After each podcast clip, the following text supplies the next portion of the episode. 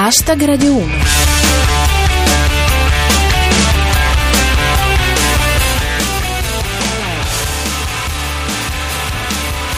Benvenuti a Hashtag Radio 1, come ogni sabato siamo in onda con il meglio del meglio della satira di Twitter sulle notizie d'attualità della settimana. Chi vi parla è Giulia Blasi, alla regia c'è Cristian Manfredi e anche oggi abbiamo un quarto d'ora bello denso da passare insieme.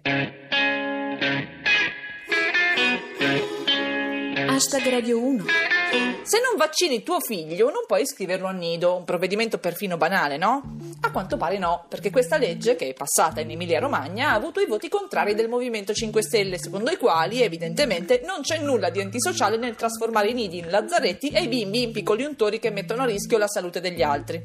Tutto normale. È una violazione inaccettabile della libertà personale, secondo Pirata 21. Emilia Romagna, consiglieri del Movimento 5 Stelle votano contro i vaccini obbligatori negli asili. Non se li vogliono fare. Il dubbio di Fabrizio Bruera. Ma quelli del Movimento 5 Stelle che in Emilia hanno votato contro, non è possibile svaccinarli? Una precisazione da Giuseppe Miccolis. È falso sostenere che il Movimento 5 Stelle sia contrario a tutti i vaccini. Ad esempio, non fanno problemi per quello contro il madocchio. Altri usi e costumi con Alexandro Mantovan. In Puglia non ti fanno iscrivere il figlio al nido se non mangia almeno due teglie di pasta al forno. E intanto, dice Carlo V, Di Maio e Di Battista hanno già restituito il 50% dei vaccini che avevano fatto da piccoli. Uno scoop di Virgilio Natola. Hackerato PC di Grillo. Trovate foto di lui a tre mesi mentre si vaccina. L'atroce dubbio di Io fossi fuoco. Sono preoccupato per una coppia di amici grillini. Ho scoperto che il figlio si vaccina di nascosto dai genitori. Non so se dirglielo o meno. Ci sono grandi interessi in gioco, per esempio quelli rappresentati da Il Triste Mietitore. Ma no, non vaccinate i vostri figli, così a scuola possono fare la rappresentazione storica della peste nera del 1630. I vaccini, va precisato, non sono senza controindicazioni, lo dice anche Milingo Papa. A quanto pare se non ti vaccini rischi seriamente di diventare grillino, tra le altre cose. Chiudiamo con i versi del sommo poeta Dante Alighieri. È tempo in cui i malanni ormai sconfitti a decimar ritornino coloro che parlano senza senno e non stan zitti. One more night, one more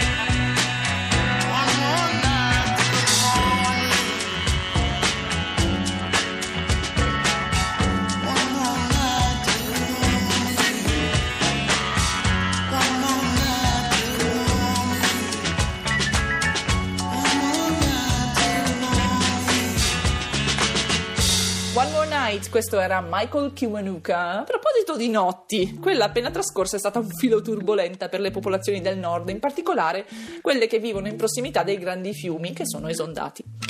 Ci tiene a rassicurarci Davide. Comunque qui a Torino tutto bene, mi sono affacciato alla finestra e Noè stava facendo manovra per parcheggiare l'arca.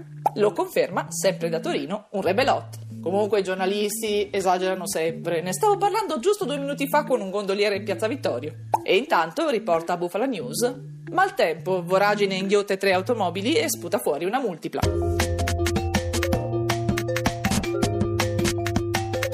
Hashtag Radio 1. Ma gli italiani sono felici, felicissimi, estatici. Vabbè, forse in media si lamentano un po' meno e tanto basta all'Istat rilevare una maggiore soddisfazione rispetto alle nostre condizioni di vita. Come dice Soppressatira, l'Istat rileva una maggiore felicità degli italiani. Avranno intervistato solo Juventini. L'analisi di Giga. Istat aumenta il numero degli italiani soddisfatti della loro vita. Ora sono 16. Il metodo di rilevazione spiegato da Stefano Mazzurana. Il sondaggio sul grado di soddisfazione degli italiani deve essere stato effettuato con domande tipo Pensi ti troveresti meglio all'Epo Est? Infine l'appello di Vaccarisi. Rezzi, esci da questo Istat!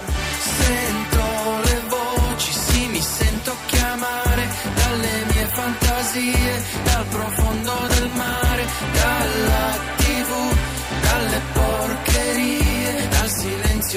sogni inconfessabili. Un dottore, chiamato un dottore. Qui c'è un ragazzo che muore affogato nella palude del Nazional Popolare. In realtà sto scherzando, era così per dire, lasciamo stare. Non mi lamento affatto, non voglio scappare, in realtà qui non è niente male. Passo giornate a suonare. Ogni tanto vedo gli amici, non vado nemmeno più in bici, ho la gomma a terra da sei mesi, vorrei portarci in giro i miei figli, vorrei non passasse così in fretta il tempo, ma è stato il luglio più caldo della mia vita. L'estate passa in fondo, son contento sia finita. Sento le voci, sì, mi sento chiamare dalle mie fantasie, dal profondo del mare,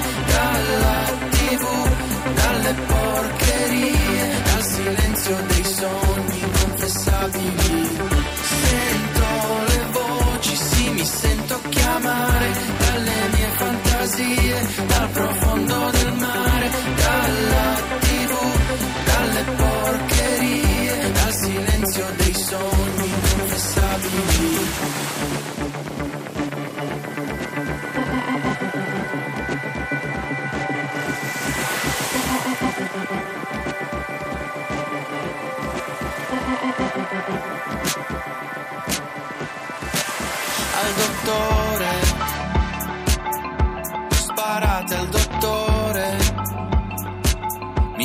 che vado a dormire un po' tardi, non ho proprio il tempo di pensare a guarire. Vorrei svegliarmi ancora senza sveglia. A mezzogiorno e mezzo stappo una bottiglia. Fosse anche l'ultimo giorno della mia vita. Speriamo passi prima che la voglia sia finita. Sento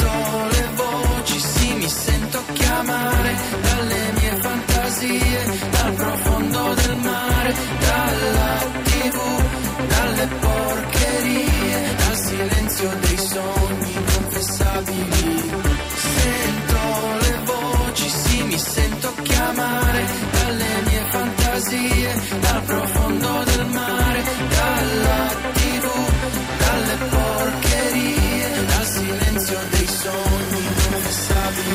Dice Cosmo che sente le voci e lo diciamo un po' anche noi. Ci chiamano da oltreoceano dove il presidente eletto si sta organizzando per arrivare a gennaio con la squadra pronta.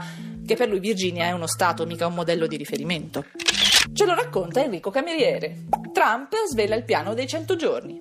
Invaderà la Polonia. Secondo Dio, nel programma di Trump non c'è il muro al confine col Messico. Due settimane alla Casa Bianca e già non mantiene le promesse elettorali. E intanto, riporta Pirata 21, Trump nomina la prima donna. Ehi tu, portami un caffè! Andiamo in Turchia, sempre con Pirata 21. Ritirata la proposta di legge che depenalizzava l'abuso di minore se si sposava la vittima. Troppo sbattimento per l'aggressore. E sempre sul fronte orientale, ecco Fabrizio Bruera. Libia, scimmia strappa il velo a una ragazza e scatena la folla, 21 morti. Una vicenda che riflette il processo evolutivo. Spettacolo con Zip. Justin Bieber picchia una fan. Adesso è pieno di ragazzine che si prendono a pugni. Chiudiamo con una constatazione di F. De Collibus. Una volta mi piaceva fare satira sul web, ma poi la realtà mi ha abbondantemente superato. in the peril of whatever half life you have left for the olden days. Would you wake up or trace the plumb line to your death, your privacy. But it's love then, but the driver that derides forms from the passing lane.